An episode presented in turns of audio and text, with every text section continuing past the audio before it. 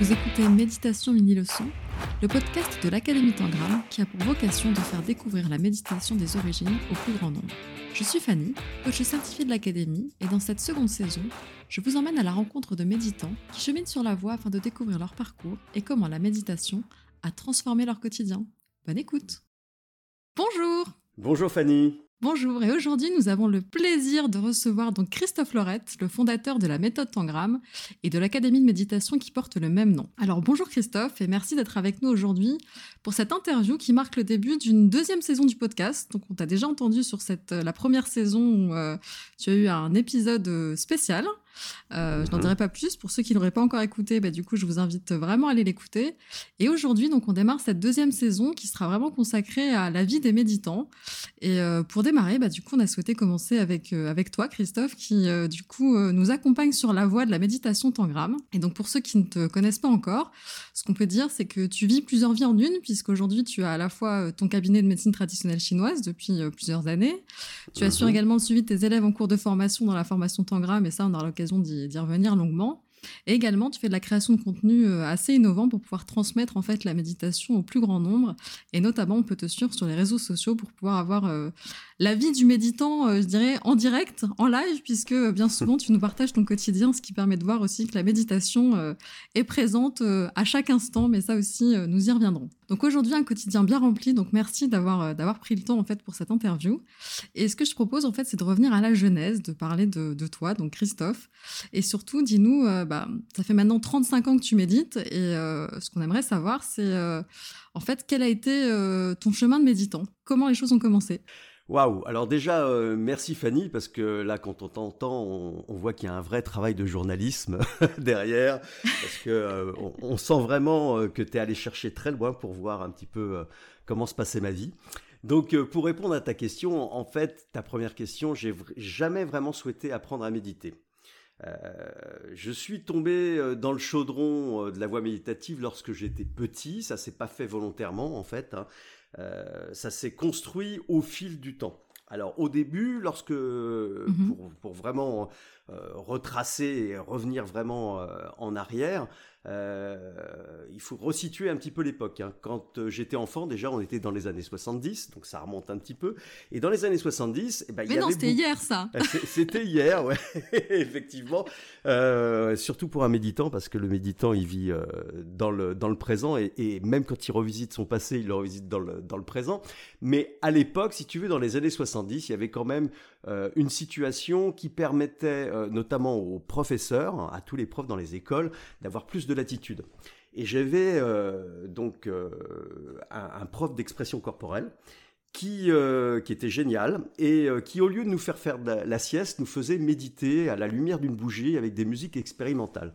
Et quand t'es gamin, eh ben, je peux t'assurer que c'était génial. Et c'est ça, je pense, qui a été le détonateur, qui m'a permis au départ d'avoir de m'apercevoir que j'étais euh, que j'étais fait pour ça déjà parce que en fait je voyais les mhm. gamins euh, euh, qui étaient pas plus excités que ça de, de, de, méditer et moi déjà à la base bah j'étais dedans quoi je me sentais super bien alors ça ça a été on va dire le déclic Ensuite, j'ai eu la chance mhm. d'avoir un oncle un peu particulier qui était un chercheur, un chercheur dans la spiritualité, euh, qui m'a euh, ensuite appris, euh, il m'a ouvert à la sophrologie, à la relaxation. Alors c'était pas la méditation, il m'a juste ouvert la voie et il m'a permis en fait à l'âge de 12 ans bah, de m'instruire sur la physique quantique, sur la sophro, sur plein de choses. Donc j'ai commencé à, à, déblayer le terrain et il m'a ouvert ensuite pour l'expérience de la méditation. Voilà. Et ensuite, j'ai vraiment commencé à méditer, parce que là, on était dans la relaxation. Euh, j'ai mhm. vraiment commencé à méditer lorsque, à un moment donné, je suis arrivé euh, sur Paris pour euh, me, promener et j'ai ouvert une porte un samedi. Mais là, je le raconte dans le, donc je vais pas rentrer dans les détails parce que je le raconte mhm. dans le livre que j'ai écrit. Et j'ai poussé une porte et là, ça a été ma vraie première expérience de la méditation. Voilà. Alors avant, j'avais lu des livres, hein, voilà, et j'étais déjà, j'avais déjà médité sur un zafou, notamment parce mhm. que j'avais lu un livre de Durkheim qui s'appelait Ara, Centre vital de l'homme, voilà, qui est un livre mhm. euh, qui, est, euh, qui est vraiment génial et qui m'avait ouvert, mais qui ne m'avait pas, euh, comme j'avais pas été instruit par quelqu'un, ça avait été mhm. juste, on va dire, ça n'a pas été vraiment fait dans les règles de l'art et j'avais perdu quand même beaucoup de temps. Si j'avais commencé déjà par être instruit par quelqu'un, je pense que j'aurais gagné énormément de temps. Voilà, voilà un petit peu la, la genèse. Ok, bah écoute, merci beaucoup. Alors effectivement, peut-être que tu aurais gagné énormément de temps et c'est peut-être pour ça d'ailleurs que ça donné envie du coup de, bah, de fonder euh, la méthode de méditation Tangram, j'imagine, puisque du coup, toi aujourd'hui, tu instruis les autres par rapport à la méditation. Ouais, ouais, je pense que bah, de toute façon, on construit toujours à travers des manques. Hein. C'est comme l'éducation euh, quand on est euh, quand on est parent et qu'on a été enfant, on, on construit souvent par rapport à des manques. Et c'est vrai que aujourd'hui, j'ai voulu donner à, mes coachs de méditation, à tous mes élèves, en fait, euh, ce que j'aurais voulu avoir. Quoi. Et même dans le bouquin, c'est la même chose. Hein. Le bouquin que j'ai écrit, c'est le bouquin que j'aurais euh, voulu avoir dans les mains. J'imagine bien. Donc aujourd'hui, on peut dire que ta mission de vie, après tout ce que tu nous as raconté par rapport à ton enfance, c'est vraiment de transmettre au plus grand nombre, en fait, la, la méditation tangram puisque ça a été un outil de transformation, si je, si je comprends bien. Est-ce que tu peux nous dire, en fait, ce qui t'anime vraiment dans cette voie de la transmission de la méditation? Euh, alors en fait, il hein, faut, bien comprendre, comme tu as pu, comme j'ai pu le dire au départ, hein, c'est que euh, la méditation, ça s'est imposé à moi. Ça n'a pas été quelque chose, ça mhm. s'est construit au fil du temps en fait. Hein. Euh, voilà. Et, et c'est vraiment cet esprit que j'ai voulu transmettre aux autres. D'accord. C'est vraiment ça qui t'a qui t'a guidé finalement. c'est même pas à t'entendre, Drake, c'est même pas un choix. C'est quelque chose comme tu qui s'est imposé. Ouais, c'est ça. T'as suivi, as suivi la voie. Elle s'est présentée, tu l'as suivie. Ouais, c'est exactement ça. C'est quelque chose qui s'est euh, qui s'est présenté. C'est pas euh, voilà. C'est c'est quelque chose qui qui me semble complètement naturel, qui se fait dans la simplicité. Il y a il y a pas eu de si tu veux de préméditation. En fait, ça a été euh, un fil conducteur. voilà. En fait, ça s'est vraiment imposé à moi et ça a été vraiment un fil conducteur. C'est-à-dire que ma vie a été construite à travers ça. C'est-à-dire que quand j'ai commencé vraiment à méditer, j'ai senti une confiance dans la vie. Et cette confiance m'a permis en fait de, de m'apercevoir que tout était possible et que le, le, que, que si on méditait pas, en fait, on avait tendance à réagir par rapport à une petite personne qui est en nous qui s'appelle l'ego et que cet ego, si, si on ne le transcendait pas, eh bien, ça ne permettait pas en fait de, de, de pouvoir avoir accès à tout dans la vie, quoi. Voilà, tout simplement. Mm-hmm. Et c'est ça que vraiment que j'ai voulu euh, transmettre. Voilà. Non, mais tout simplement, c'est ça que j'ai voulu vraiment transmettre. Alors après, euh, j'ai mis en mots en fait toute cette expérience de la pratique méditative mhm. et de mes recherches. Hein. C'est-à-dire que j'ai voulu, euh, parce qu'il n'y a pas eu que la méditation dans ma vie, il y a eu d'autres choses. Il y a eu de la psychologie, il y a eu la médecine chinoise, il y a eu le développement personnel. J'ai cherché un petit peu partout. Et donc c'est ça que j'ai voulu vraiment transmettre aux autres. C'est-à-dire c'est toute mon expérience vécue voilà, j'ai voulu vraiment rendre la formation euh, euh, authentique, c'est-à-dire que ça soit une expérience, que ça soit pas euh, des, des, des, des, bribes que tu que tu vas par-ci par-là et intellectuellement tu comprends. En fait, j'ai vraiment mhm. voulu donner ce que moi j'ai ressenti à l'intérieur de mon cheminement. Voilà, donc c'est vraiment une expérience, c'est un vécu que j'ai transmis. Et ensuite, bien sûr, il a fallu le structurer, il a fallu le mettre en mots pour créer une méthode qui permette aux autres aussi de se libérer, libérer de l'ego et euh, pouvoir l'offrir également à leurs futurs élèves. Et comme ça, euh, euh, cette transmission bah, va permettre de, de, libérer beaucoup de monde, j'espère en tout cas, et de, et bah, de rendre la vie beaucoup plus sympathique et heureuse. Oui, effectivement, une vie où tout est possible, comme tu nous l'as dit tout à l'heure. voilà, voilà. Alors du coup, effectivement, aujourd'hui, il y a beaucoup, enfin, la méditation, on en entend beaucoup parler, on la voit partout, tout le monde a l'impression à peu près de savoir ce qu'est la méditation, mais est-ce que tu peux nous dire vraiment ce qu'elle est pour toi? Puisque là, tu as commencé à nous dévoiler des choses, on l'a entendu tout au long de la saison 1 du podcast, mais aujourd'hui, pour toi, comment tu définirais ce qu'est la méditation? Alors, et ne me réponds pas, c'est s'asseoir, s'il te plaît. Ah, non, non, non, non. Alors, euh, alors effectivement, euh, s'asseoir, c'est euh, c'est une très bonne définition, mais c'est une très bonne définition, soit pour faire sourire tout le monde, ou soit pour des gens qui sont déjà assis depuis très longtemps. Voilà. Parce que si tu dis à quelqu'un qui ne connaît pas, c'est juste s'asseoir, jamais il va s'asseoir.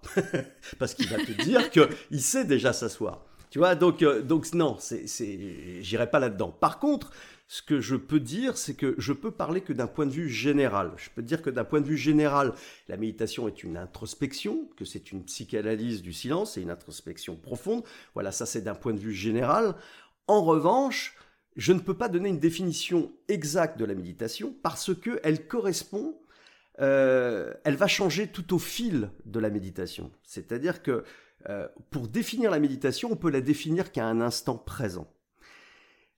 Comme la méditation est graduelle et qu'elle correspond à une évolution euh, et, une expérimentation graduelle, eh bien, on va donner une définition différente au fur et à mesure, en fait, de son, son évolution. Voilà.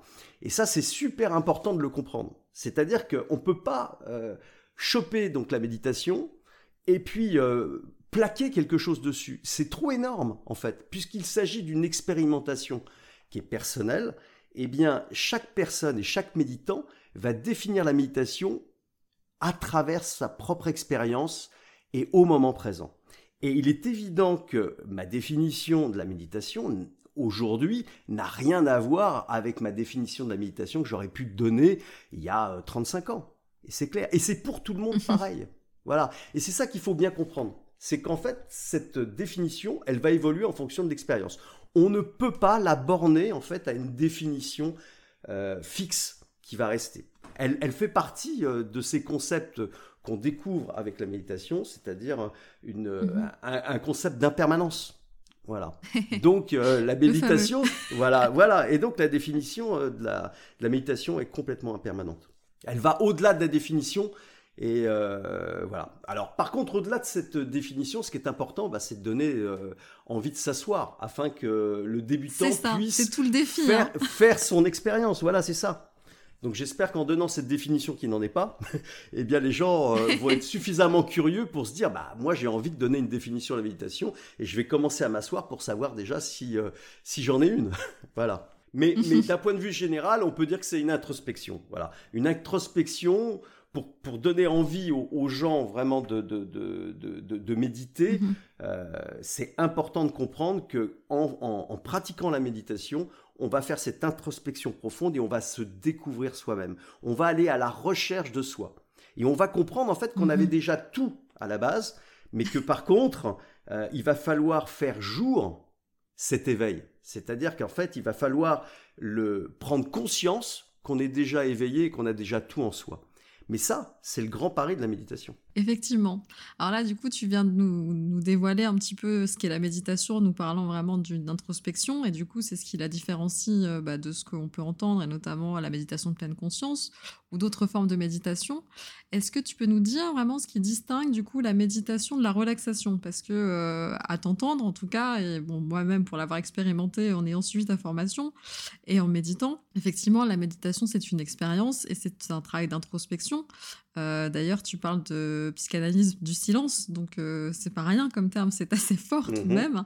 Et donc, du coup, en quoi ça se distingue de la relaxation? Parce que euh, souvent, on a l'impression, on se dit, bah voilà, je médite, mais est-ce que je médite ou est-ce que je me relaxe? Ou, où, en fait on place le curseur? Alors en fait, ce qu'il faut comprendre, c'est que au départ, les, premières méditations ressemblent davantage à de la relaxation qu'à de la véritable méditation. Hein. même si, comme je le dis hum, tout le temps, c'est-à-dire qu'en fait, dès le départ, c'est de la méditation tout de même. Donc c'est le, gros paradoxe. C'est-à-dire qu'en fait, euh, euh, au départ, c'est l'ego qui va chercher. Et comme c'est l'ego qui va chercher, euh, il a une intention. C'est-à-dire qu'il va vouloir quelque chose. Et c'est en ce sens que je dis que c'est de la relaxation. C'est-à-dire qu'en fait, l'ego va aller chercher à dormir mieux, à baisser sa tension, à être plus intelligent, enfin tout ce que tu veux. C'est-à-dire qu'en fait, quelqu'un qui va méditer, il va méditer pour quelque chose. Et ça, tant qu'on est là-dedans, même si c'est de la méditation, il y a une intention. Et quand on est dans l'intention, mhm. on est dans une intention de faire quelque chose et on n'est pas vraiment dans l'esprit de la méditation. Parce que l'esprit de la méditation, c'est la non-attention. C'est justement ça la différence. C'est le fait que on mhm. apprenne à l'ego à ne plus rien attendre de sa pratique. Et quand on arrive à ça, eh bien là, on commence à avoir un, un travail qui commence à s'élaborer à l'intérieur de soi, parce que au lieu d'être enfermé dans son désir, dans, son petit soi, dans son petit ego, eh bien, en fait, on est ouvert au reste, et là, on chope le reste, et c'est là où on commence, en fait, à véritablement connaître la véritable nature qui nous habite. Et c'est ça qui est génial. Donc effectivement, on voit que c'est un, travail important. Et euh, je reviens à ce que tu disais tout à l'heure, le fait de ne pas avoir eu toi quelqu'un en fait pour te guider sur la voie. Et c'est pour ça que du coup, tu, as souhaité en fait euh, créer euh, la méthode Tangram et derrière mhm. l'académie de méditation pour pouvoir en fait former des coachs. Mais donc en fait, ce qu'on comprend à travers ça, c'est que on a besoin d'apprendre à méditer.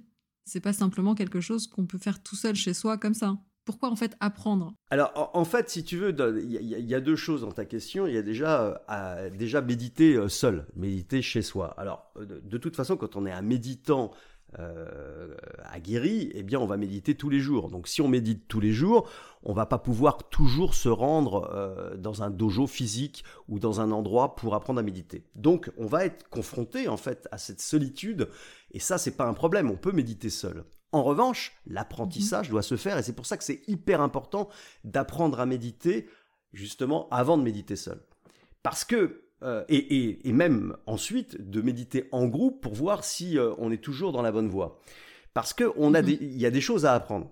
C'est-à-dire que c'est pas simplement je me mets sur un petit coussin de méditation, je me mets trois bougies, j'écoute un peu de musique, et puis euh, je vais méditer comme on l'entend très fréquemment. En fait, euh, même si on enlève la musique, même si on enlève tout le folklore qu'il y a autour et qu'on s'assoit vraiment correctement, eh bien, il y a des choses qui doivent être apprises. C'est-à-dire qu'en fait, euh, quand on est tout seul, bah, on se pose des questions. Euh, moi-même, au départ, lorsque j'ai commencé à méditer avant d'être instruit, même mhm. si j'avais lu beaucoup de bouquins et beaucoup, j'avais eu beaucoup d'infos, en fait, bah, on ne sait jamais si vraiment on médite bien. On est toujours dans la question puisqu'on n'a pas un père entre guillemets, on n'a pas ses pères qui, qui, sont là pour valider et qui ont déjà fait le chemin avant et qui vont te dire, bah là, euh, tu vois, tu es en train de faire ceci et ça, ça va pas, il faut que tu te mettes comme ça. Alors, je parle même pas de la posture physique qui, effectivement, est important aussi de, d'apprendre parce que quand tu, tu, apprends mal euh, la posture, tu peux te blesser, tu peux te faire du mal. Enfin, voilà, il y a, y a, des gens qui forcent un peu trop mm. la posture. Euh, voilà, donc normalement, un professeur qui est euh, qui a expérimenté la méditation et qui euh, a suivi des cours et qui est vraiment compétent, il est là pour guider l'élève, aussi bien dans la posture physique que dans le mental, mhm. que dans ses questions. Et ça, c'est hyper important. Euh, on va pas, et en plus, comme je disais tout à l'heure, c'est une psychanalyse du silence. C'est vraiment une introspection profonde. Donc, est-ce que quelqu'un irait se psychanalyser tout seul? Oui, à part Freud, parce qu'il a inventé la méthode.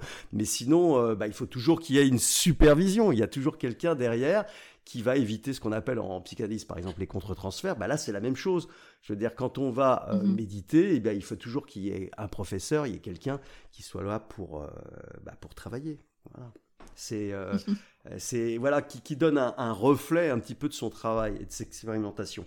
Et en plus, comme c'est une introspection, c'est quelque chose de profond, il ne faut pas renforcer l'ego. C'est-à-dire qu'il il y a des gens mhm. qui méditent seuls et qui, à un moment donné, bah, finissent par être dans l'illusion et qui renforcent leur ego au lieu justement de lâcher prise dessus euh, pour euh, s'ouvrir à beaucoup plus grand. Donc ils rencontrent euh, pas la totalité, ils rencontrent pas l'unité, mais ils, se, ils se détachent des autres et ils vont renforcer en fin de compte une espèce de solitude avec une impression d'obtenir quelque chose alors qu'en réalité la méditation, même si ça paraît pour les yeux extérieurs de quelque chose de, de, personnel, en fait, c'est relié aux autres énormément et ça rattache aux mhm. autres.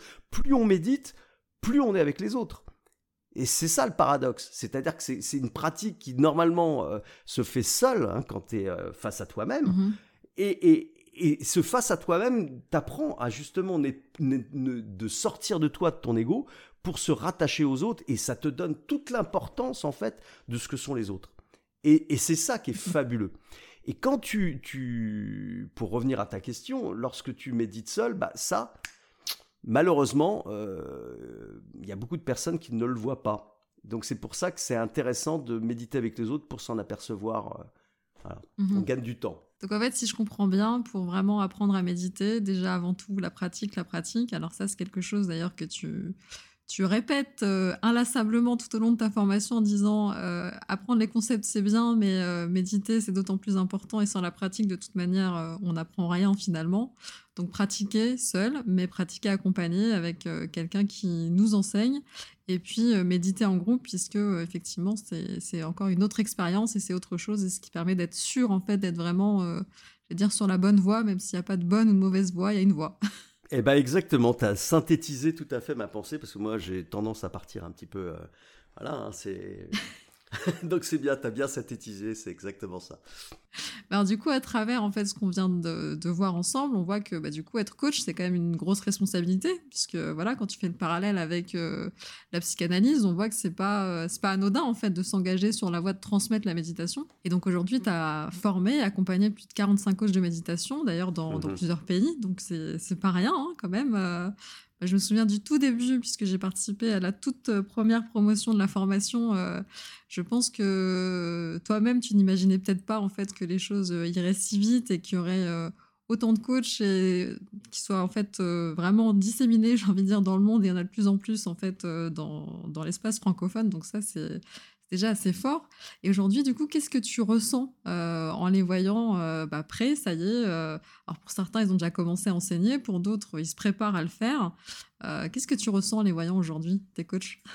Alors déjà tout simplement, ce que je ressens, c'est ce que je ressens pour la vie en général dans, quand je suis content, hein, c'est-à-dire de la joie, une immense joie. Je crois que simplement la joie, voilà, c'est et ça c'est ce qui m'anime. C'est-à-dire que la méditation permet en fait euh, bah, de ressentir vraiment euh, cette joie. Euh, et ça, c'est fabuleux. Donc de savoir qu'il y a de plus en plus de personnes qui ont accès à la liberté, de savoir que le bonheur bah, va s'installer déjà dans la vie de nombreuses personnes, bah, ça, ne peut que, rendre heureux. Et le fait d'avoir des coachs, ça permet de, démultiplier ça. Hein, voilà. Donc, mmh. et puis il y a autre chose aussi qui est vachement important, c'est que aujourd'hui, tu parlais de la première fois effectivement euh, où euh, voilà, vraiment au départ euh, à la jeunesse quand j'ai commencé à mhm. donner mes premiers cours. en fait, quand j'ai donné mes premiers cours, j'étais super heureux, mais j'avais quand même un poids avec une responsabilité. Alors, euh, pourquoi j'avais un poids avec une mhm. responsabilité? Parce que bah, déjà, euh, euh, je formais des gens, je ne savais pas quel était le retour. Mhm. Aujourd'hui, donc j'ai un retour qui est positif parce que les gens s'éclatent, ils sont super heureux. Puis je vois en fait dans la formation l'évolution du début mm. et, quand ils, finissent la formation. Et je vois même, parce que comme on a fondé une communauté autour, après ces neuf mois, je continue à voir évoluer les coachs d'année en année. Et je trouve ça génial parce qu'il y a une confiance en eux qui, qui, qui arrive et ils mettent vraiment en fait tous les concepts de la méditation en pratique. Parce que les concepts, en fait, euh, c'est quelque chose qui, même si euh, ils les apprennent, c'est quelque chose qu'ils vont découvrir par leur propre expérience. Ce mhm. Hein, euh, c'est pas simplement, voilà, je médite, c'est je médite et je mets ce que je ressens comme concept dans ma pratique, dans ma vie quotidienne. Et c'est ça qui est le plus important. Mhm. Donc moi, quand je les vois à travers donc leur progression, eh bien, je n'ai qu'une joie euh, immense. Et puis de savoir que cette joie immense, eh ben, ils vont aussi la partager et qu'ils vont libérer d'autres personnes de leur ego. Euh, c'est euh, waouh, c'est voilà, c'est pour moi c'est très fort, c'est ça qui est génial. Et puis il y a aussi une autre dimension qui est hyper importante et qui me rend beaucoup plus paisible aujourd'hui, c'est de savoir que que la méditation tangram aujourd'hui, elle dépend plus de moi. C'est-à-dire que je peux effectivement disparaître à un moment donné, et je sais que l'esprit de cette méditation, eh bien, sera toujours là. Et que l'esprit originel mhm. de la méditation, parce que c'est ça dont on parle, hein, c'est cet esprit originel qui est au-delà des dogmes, au-delà euh, de, la religion, au-delà de, euh, des attentes, c'est-à-dire la, véritable méditation euh, sans attente, eh bien, elle pourra continuer, même si je suis plus là, à être transmise. Et ça, pour moi, c'est vachement important parce que j'ai cette impression d'avoir rempli ma mission. Alors j'ai encore d'autres choses à faire, hein. euh, je vais continuer à transmettre, euh, mais, mais, par contre, ce que, ce que je signifie par là, c'est que quoi qu'il m'arrive, parce que la vie c'est ça, hein, c'est impermanent, c'est pas de quoi il fait demain, eh bien je sais que cet esprit-là bah, va continuer à, à, perdurer. Et ça, eh ben, ça me rend encore plus serein. Alors du coup, pour t'assurer la sérénité, j'ai envie de dire, euh, c'est peut-être pour ça que tu as écrit ton livre. Alors, apprenez enfin à méditer avec la pratique tangram. Waouh bah, Exactement. Je veux dire, euh, tu as tout compris, tu as, déduit. C'est-à-dire qu'en fait, ça fait partie de ça. Alors, j'ai écrit le, ce livre parce que euh, déjà, j'aime écrire. Hein. c'est pour ça que j'avais écrit énormément d'articles et que je suis plutôt prolixe euh, dans ce que j'écris, et aussi parce que, euh, et comme tu le dis, c'est que quand, quand, on écrit, euh, eh bien en fait, c'est ce qui reste une fois que l'expérience est consommée. D'accord? Une fois qu'on a mhm. consommé l'expérience de la méditation, eh bien, une fois qu'on l'a écrit, et ça permet en fait de, de, de ne pas édulcorer le, le, les idées qui sont qui émanent en fait de cette expérience. C'est-à-dire que quoi qu'il mhm. arrive aujourd'hui, euh, même si on, peut, euh, si tu veux, euh, interpréter ce que j'ai écrit, mhm. et, j'espère que ça sera interprété, que ça sera redigéré, et qu'on en fera autre chose, mais en tout cas, l'essence même est là, est présent. Et ça, mhm. c'est super important de savoir que qu'à la différence de la transmission orale, eh ben, on ne pourra pas transformer et faire autre chose que ce label de qualité que j'ai vraiment souhaité. Mhm.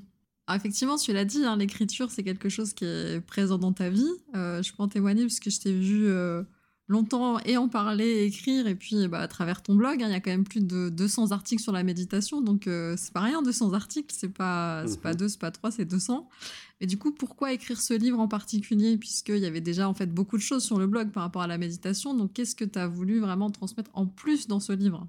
Alors, ce que j'ai voulu transmettre en plus, alors c'est c'est un autre média déjà. Donc ça s'adresse pas, euh, ça s'adresse pas aux mêmes personnes. C'est-à-dire c'est un public beaucoup plus élargi.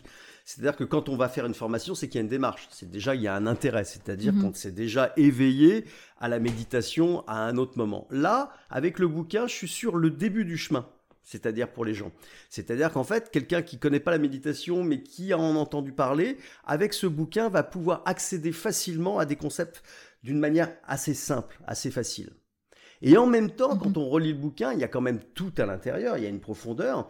Euh, et euh, c'est un complément aussi à la formation, à la formation Tangram, euh, même pour les coachs de méditation. Mhm. Hein. D'ailleurs, le retour, c'est waouh, je suis super content parce que ça m'a permis de voir, malgré la formation, bah, il y a des personnes qui, qui m'ont dit voilà, j'ai quand même ressenti à travers le livre autre chose parce que en fait, ça s'adresse euh, à une autre partie en fait de, le, de, de, de mon cerveau parce qu'il y a beaucoup d'histoires, il y a des histoires vécues, mhm. euh, il, y a, il y a des, des, des, des, histoires qui racontent, euh, qui permettent de transmettre des concepts d'une manière plus ludique et ça s'adresse à une autre partie du cerveau et je pense qu'on peut comprendre autrement. C'est vraiment un complément à la fois de la formation et c'est quand même un livre qui peut être lu par des gens qui n'y connaissent rien. Voilà. Et mm-hmm. euh, voilà pourquoi j'ai écrit ce, livre. Et puis aussi parce que, euh, parce que ça fait plaisir, ça me fait plaisir d'écrire, et je trouve ça génial. Mais je voulais surtout pas, en fait, dans ce livre, euh, remettre la même chose que ce qu'il y avait dans les, dans les cours. Par honnêteté intellectuelle, mm-hmm. et puis aussi parce que la méditation, c'est toujours en fait, de, c'est toujours en fait une créativité permanente. Voilà, ça doit mhm. jamais stagner, c'est-à-dire on est sur le moment présent, on ne va pas recycler les choses, il faut toujours réinventer les choses. Voilà. Et donc, euh, mhm. et c'est ce que j'aime et c'est ce qui m'anime. Voilà. Moi, ce que j'aime, c'est le moment présent. Voilà, c'est cet instant. C'est-à-dire, on est là et puis euh, euh, on va sauter dans le vide sans filet. et c'est vrai qu'à travers le livre, euh, donc euh, pour l'avoir, bah, pour avoir essuyé l'information et de connaître et l'avoir lu, c'est vrai que du coup il y a plusieurs niveaux de lecture et je dirais que c'est la même chose dans la formation quand on, dire quand on la suit la première fois et quand on y revient régulièrement euh, et quand on est coach on y revient régulièrement. C'est vrai qu'il y a cette, tu as cette capacité dans l'écriture à vraiment pouvoir bah, transmettre des concepts qui peuvent être compliqués mais tu fais en sorte qu'ils soient simples mais finalement, en réécoutant et en relisant, eh ben, on se rend compte qu'il y a autre chose. D'ailleurs, tu parlais de différentes dimensions et d'une profondeur en fait dans le livre.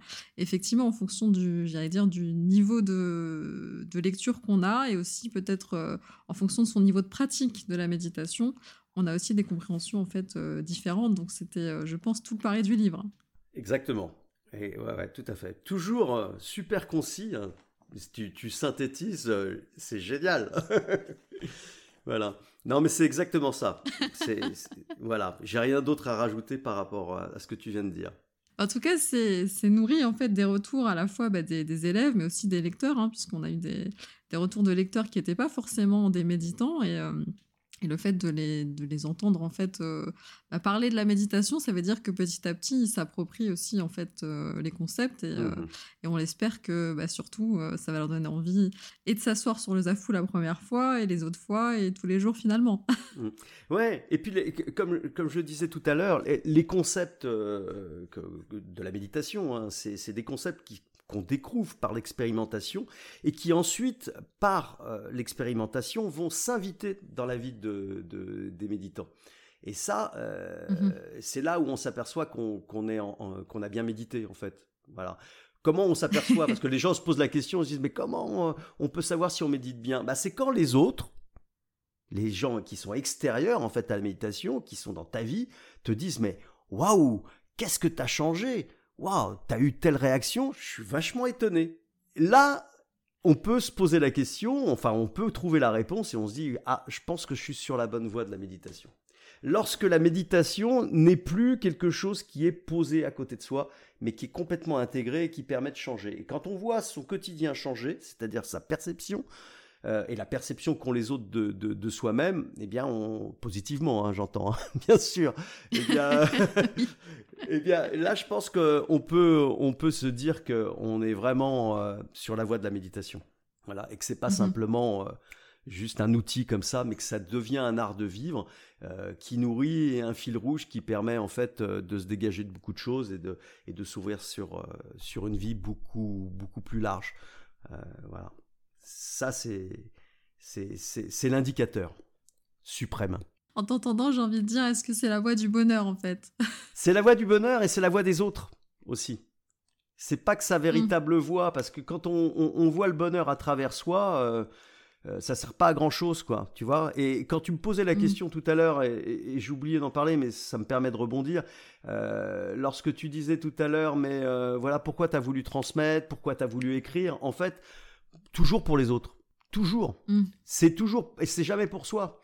Je veux dire, la méditation, euh, même si ça te fait du bien à toi, euh, au bout d'un moment, euh, si ça te fait du bien qu'à toi, ça sert à rien. Il faut que ça fasse du bien aux autres. Non, mais c'est hyper important comme concept, tu vois. C'est, comment te dire, cette réalité, c'est un peu comme si tu étais sur une île déserte sur une île déserte, voilà, on te donne accès à tout, euh, tu as la possibilité de tout avoir et tout. Au début, tu es super content, tu vas en profiter, tu vois, c'est, t'es, es heureux, il y a du soleil, il fait beau, euh, euh, tu as des bijoux en or, tu as une voiture magnifique, enfin, tu vois, on te donne tout sur l'île déserte, imagine. Oui. Par contre, t'as personne pour le partager. Qu'est-ce qui va se passer au bout d'un moment? Bah, en fait, ce qui va se passer, c'est il y a des expériences hein, qui ont été qui ont été faites, des expériences malheureuses. Hein, eh bien, si tu peux pas partager, t'as beau avoir tout ce que tu veux dans le monde, eh bien ta vie n'a plus de sens. Et si ta vie n'a plus de mm. sens, eh bien euh, t'as plus qu'à mourir en, clair. Donc euh, les autres, même si on a tendance parfois à se dire ah oui euh, ils ont fait ceci, ah bah c'est pas bien, c'est la faute de ceci, c'est la faute d'un tel ou quoi que ce soit, on a toujours tendance à accuser les autres. Eh bien s'ils sont pas là, en fait, bah tu vis plus quoi, et t'as plus d'existence, tu mm. t'as plus rien. Donc la méditation, ça te permet vraiment de comprendre ça. Ça te permet vraiment de comprendre que ton bonheur, si tu le partages pas, si tu donnes pas la possibilité aux autres d'être heureux, eh bien, euh, euh, ça n'a aucun sens, quoi. Une vie égocentrique, une vie égocentrée, une vie qui est basée sur l'ego et qui est pas basée sur les autres, ça, ça, ça a aucun sens. Et la méditation, bah, c'est cette ouverture et c'est cette construction avec les autres qui est importante. Voilà. Et c'est pour ça que j'ai construit tout ça. Effectivement, mais c'est vrai que là, quand tu, quand tu parles de, fait de, partage, moi je pense beaucoup à la communauté. Tout à l'heure, tu parlais de la communauté créée autour de Tangram. Et au-delà de la communauté, en fait, c'est vraiment, on parle de la famille Tangram, et c'est vraiment, c'est pas des 20 mots, puisque quand tu dis que c'est euh, à force de méditer aussi qu'on se rend compte des changements et c'est dans le regard de l'autre finalement qu'on ressent le changement. Et le fait de pouvoir échanger au sein de la famille Tangram et de se rendre compte qu'effectivement bah, chacun on a on n'est plus le même qu'au tout début on n'est plus le même aujourd'hui on sera pas le même demain.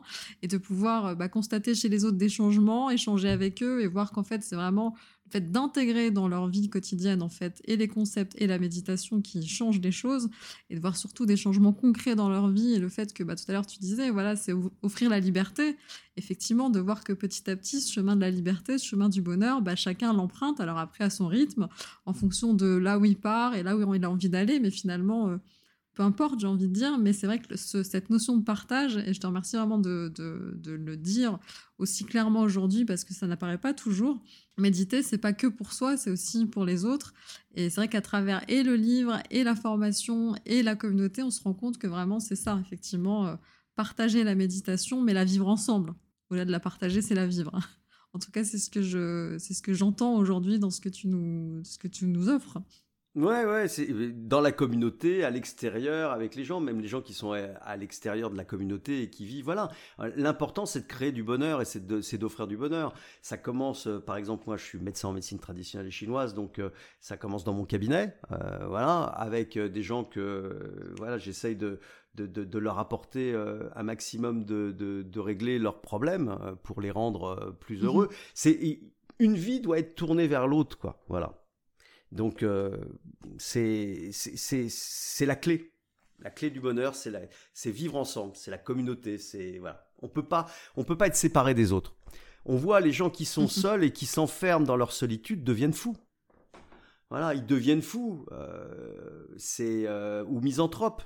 Je veux dire, euh, la misanthropie, euh, c'est souvent des gens qui critiquent euh, l'extérieur, qui, qui se détachent du monde parce que ils sont déçus en fait du monde, mais ils sont déçus de, du monde, ils sont déçus d'eux-mêmes. Et le monde n'est que mhm. l'image d'eux-mêmes. Et c'est souvent pour ça mhm. que que le misanthrope, à la fin de sa vie, il est aigri évidemment, mais il devient fou parce qu'il se sépare du monde. Et la méditation, c'est tout sauf ça. La méditation, même si c'est une introspection personnelle, c'est vraiment une ouverture vers l'extérieur, c'est une ouverture vers les autres, et c'est ça qui est hyper important. C'est ce lien, c'est ce trait d'union. C'est, on parlait de définition, il y a une définition qu'on mhm. pourrait donner, c'est un pont euh, vers les autres. Voilà. Ok, ça marche. Et eh bah ben, écoute, euh, du coup, j'espère qu'avec euh, cet épisode et avec bah, notamment aussi les articles du blog, on va pouvoir donner envie à nos auditeurs d'emprunter ce pont et de, de pouvoir en fait euh, s'unir avec, euh, avec les autres et mieux vivre en fait ensemble. Voilà, j'espère. Et puis de, le pont, euh, ça permet en fait de traverser aussi des zones parfois qui sont des zones d'ombre dans la société ou des mhm. moments ou des contextes sociaux qui sont pas forcément évidents. voilà. Et c'est ce lien qu'on va avoir tous les uns et les autres qui vont permettre en fait de sortir de tout ça, quoi. Tu vois? Effectivement, un chemin ensemble pour en sortir et vraiment se sentir euh, mieux sur la voie. Mmh Alors du coup, ce que je te propose pour finir cet épisode, euh, c'est de nous donner ta citation préférée, puisque euh, en tant qu'écrivain, je suppose que tu as lu beaucoup. Alors du coup, quelle est pour toi ta citation préférée, celle qui te guide? Alors, écoute, c'est, je pourrais te donner des, des, des, des centaines de citations, d'aphorismes, tout ça, mais plutôt que, que de, de, t'offrir un aphorisme ou une citation, je préférerais t'offrir une histoire.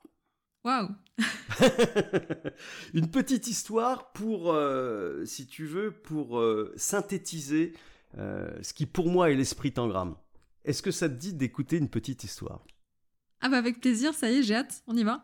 C'est vrai? Bon, et eh bah donc je te raconte l'histoire. Alors l'histoire se situe dans une belle campagne française.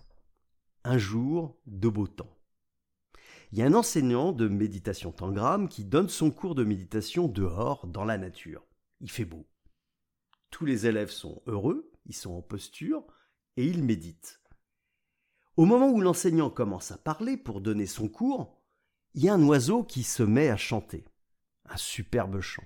Quand l'oiseau s'arrête de chanter, l'enseignant dit à ses élèves C'est exactement cela que j'avais à vous dire. Alors il se lève et s'en va. Voilà l'esprit Tangram en action. Exactement. Là, on retrouve, euh, j'allais dire, l'essence de Tangram et euh, au-delà de l'essence de Tangram, c'est, euh, j'allais dire, l'essence de Christophe Lorette. La manière dont tu transmets, tu enseignes la méditation, c'est vraiment ça. Donc, merci beaucoup parce que là, on te retrouve, voilà, toi, ton ego, pour le coup. voilà, oui, une partie de mon histoire, effectivement. Hein. L'ego dans le sens de l'histoire. C'est ça. Bah, écoute, en tout cas, merci beaucoup Christophe pour avoir partagé en fait ce moment avec, euh, avec les auditeurs du podcast. Et euh, quant à nous, on se retrouve bah, donc tout au long de cette saison 2 pour rencontrer des méditants, donc euh, qui soient coach certifiés ou alors méditants sur la voie en train de, en train de se former pour devenir coach et pouvoir enseigner à leur tour. Et puis surtout, bah, si vous souhaitez retrouver Christophe, n'hésitez pas à tendre l'oreille puisque vous allez le retrouver dans certains épisodes voilà, de, du podcast de l'Académie. Donc, euh, on a hâte de te retrouver, de t'entendre euh, à nouveau. Donc, euh, merci, merci encore Christophe pour, pour, ce moment de partage. Ça a été bien agréable. Merci à toi Fanny, merci à tous les auditeurs qui vont écouter ce podcast. et, puis, et puis voilà, merci. et eh bien écoutez, à très bientôt. Bye bye. À bientôt. Merci beaucoup d'être resté avec nous jusqu'au bout de cette rencontre. Je vous invite maintenant à vous abonner au podcast sur iTunes, Spotify ou encore la plateforme de votre choix et surtout à nous laisser un commentaire avec 5 belles étoiles si vous avez apprécié votre écoute. C'est ce qui va permettre au podcast de gagner en notoriété et d'être recommandé à des personnes que la pratique de la méditation pourrait vraiment aider, voire transformer leur vie. Et si les parcours des méditants sur la voie vous ont donné envie de méditer ou encore d'en savoir plus sur la méditation des origines, et pourquoi pas devenir à votre tour coach de méditation, alors vous trouverez toutes les informations sur le site christophe-lorette.fr dont le lien est disponible dans la description du podcast. Quant à nous, on se retrouve au prochain épisode pour une nouvelle rencontre avec un méditant sur la voie. À très bientôt!